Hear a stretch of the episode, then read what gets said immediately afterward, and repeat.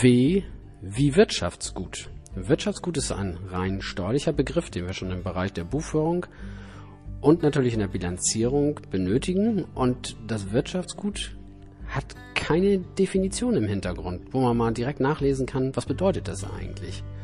Das heißt, es hat sich so im Laufe der Zeit entwickelt und was ganz wichtig ist, es kommt eben nicht aus dem Zivilrecht, wo man dann vermutet, dass da ja meist etwas zu finden ist. Ganz im Gegenteil, da muss man sogar eine klare Abgrenzung vornehmen, weil das, was im Zivilrecht als Einheit, als Gut, als Stückgut, äh, wie auch immer man das jetzt bezeichnen möchte, als Sache, Gegenstand, als zugehörige Einheit bezeichnet wird, ist eben im Steuerrecht teilweise ganz anders zu betrachten. Und da stelle ich dann oft die Frage, wo gibt es denn mal so ein schönes Abgrenzungsbeispiel zwischen Steuerrecht und Zivilrecht? Und der Klassiker ist das Grundstück. Das Grundstück als eine Einheit im Zivilrecht umfasst den Grund und Boden, wo ein Gebäude draufsteht, wo gegebenenfalls innerhalb des Gebäudes Einbauten stattgefunden haben, die dem Betrieb dienen, wo das Grundstück selbst noch eingezäunt ist, eine Zuwägung hat und all diese Dinge, die als Einheit im Zivilrecht als das Grundstück gelten, erfahren dann im Steuerrecht ihre Aufteilung, um sie unterschiedlichen Konsequenzen in der Besteuerung zuzuführen. Erster Schritt dabei ist zum Beispiel, dass wir das Grundstück aufteilen in den nicht abzuschreibenden Grund und Boden und in das Gebäude, was, wenn auch einer typisierten, aber was einer Abschreibung unterliegt. Wenn wir das Gebäude aufgeteilt haben, ist das noch nicht mal alles. Dann kann man aus diesen beiden Wirtschaftsgütern, Grund und Boden und Gebäude, innerhalb des Gebäudes bis zu vier weitere Wirtschaftsgüter finden. Eigene Wohnzwecke, fremde Wohnzwecke, eigenbetriebliche Zwecke, fremde betriebliche Zwecke, wenn dann das Gebäude das hergibt. Auch das würde man im Zivilrecht nicht machen. Da gibt's halt das Gebäude auf dem Grundstück, aber eine weitere Aufteilung und eine feingliedrige Unterscheidung für steuerliche Konsequenzen sieht das Zivilrecht nicht vor. Und auch bei dem Grund und Boden selbst, wo die Hofbefestigung, die Zuwägung und Zufahrten, die Umzäunung gesondert betrachtet werden, dann auch mit der Konsequenz, dass das abgeschrieben werden kann, aber die nackte Blumenwiese eben nicht. Also muss da auch noch wieder eine Aufteilung vorgenommen werden bis hin zu innerhalb der verschiedenen Wirtschaftsgüter, insbesondere der Gebäudeteile, wo nochmal geguckt wird, befindet sich da vielleicht eine Betriebsvorrichtung drin, die gesondert zu betrachten ist oder ein Mietereinbau. Also der Mieter selbst kann dann diese Einbauten abschreiben, obwohl sie zivilrechtlich ja eigentlich dem Eigentümer des Gebäudes zuzurechnen sind. Äh, das sind alles so Dinge, die hat man eben über den Begriff Wirtschaftsgut geregelt der rein für steuerliche Zwecke da ist. Und diese Wirtschaftsgüter findet man dann natürlich zum Ende des Jahres über die Buchführung in der Bilanz wieder. Nun kommt die Bilanz ja auch übers Handelsrecht auf uns zu und der Begriff Wirtschaftsgut ist aber kein handelsrechtlicher. Das heißt, da haben wir eine Abweichung.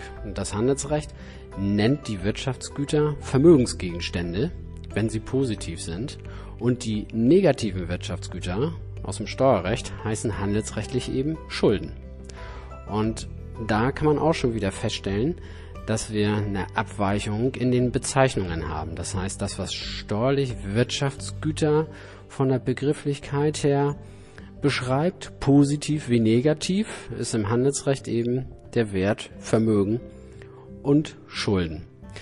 Wann hat man nun so ein Wirtschaftsgut? Wann ist es steuerlich relevant?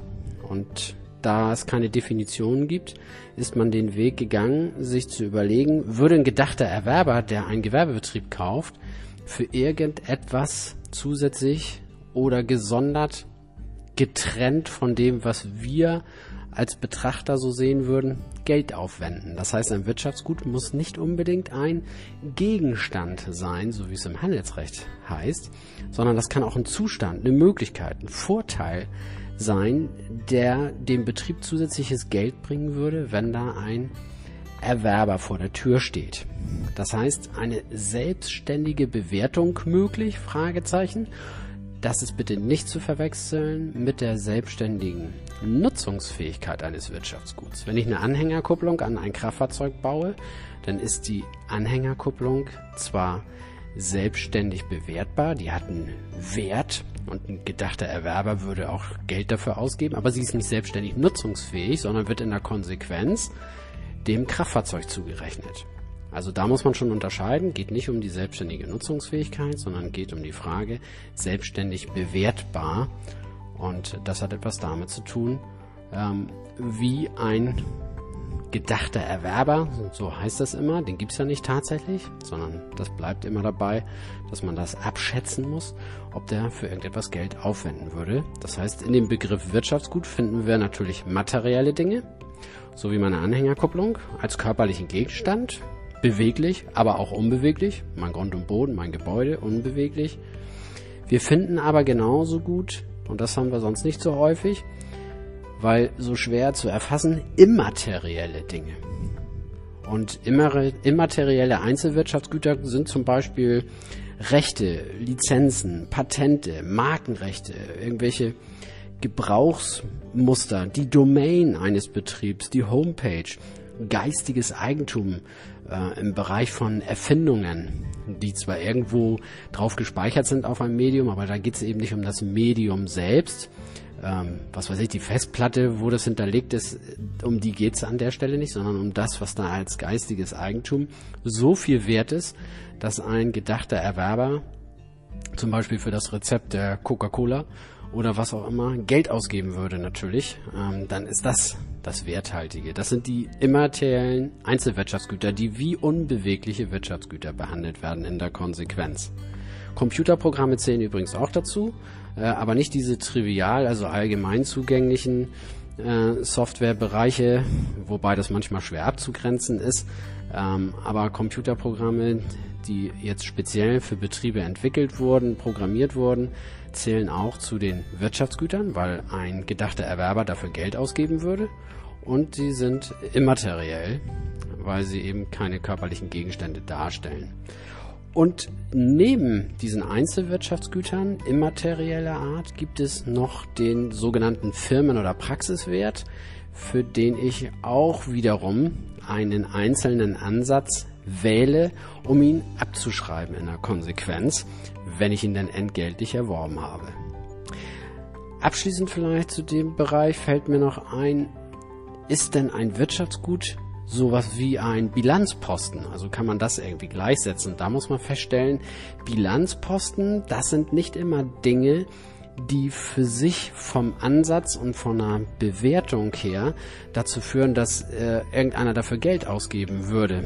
Zum Beispiel gibt es in einer Bilanz äh, den sogenannten Rechnungsabgrenzungsposten. Das sind halt nur Dinge, die der zeitlichen Zuordnung für den richtigen wirtschaftlichen Gewinn bei der Bilanzierung dienen oder der Sammelposten, der steuerlich als Rechengröße gebildet wird, der in der Steuerbilanz gegebenenfalls auftaucht, äh, ist auch kein Wirtschaftsgut.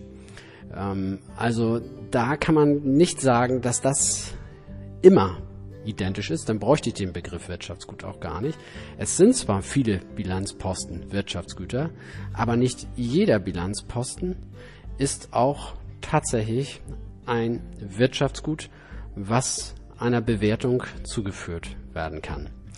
Ja, also das ist kein ganz einfacher Begriff. Wir schmeißen zwar immer gerade als Steuerrechtler so äh, damit um uns und jeder hat es vielleicht auch schon mal irgendwie so gehört, Wirtschaftsgut, aber wie gesagt, abschließend nochmal für die Frage, wo steht denn die Definition dazu?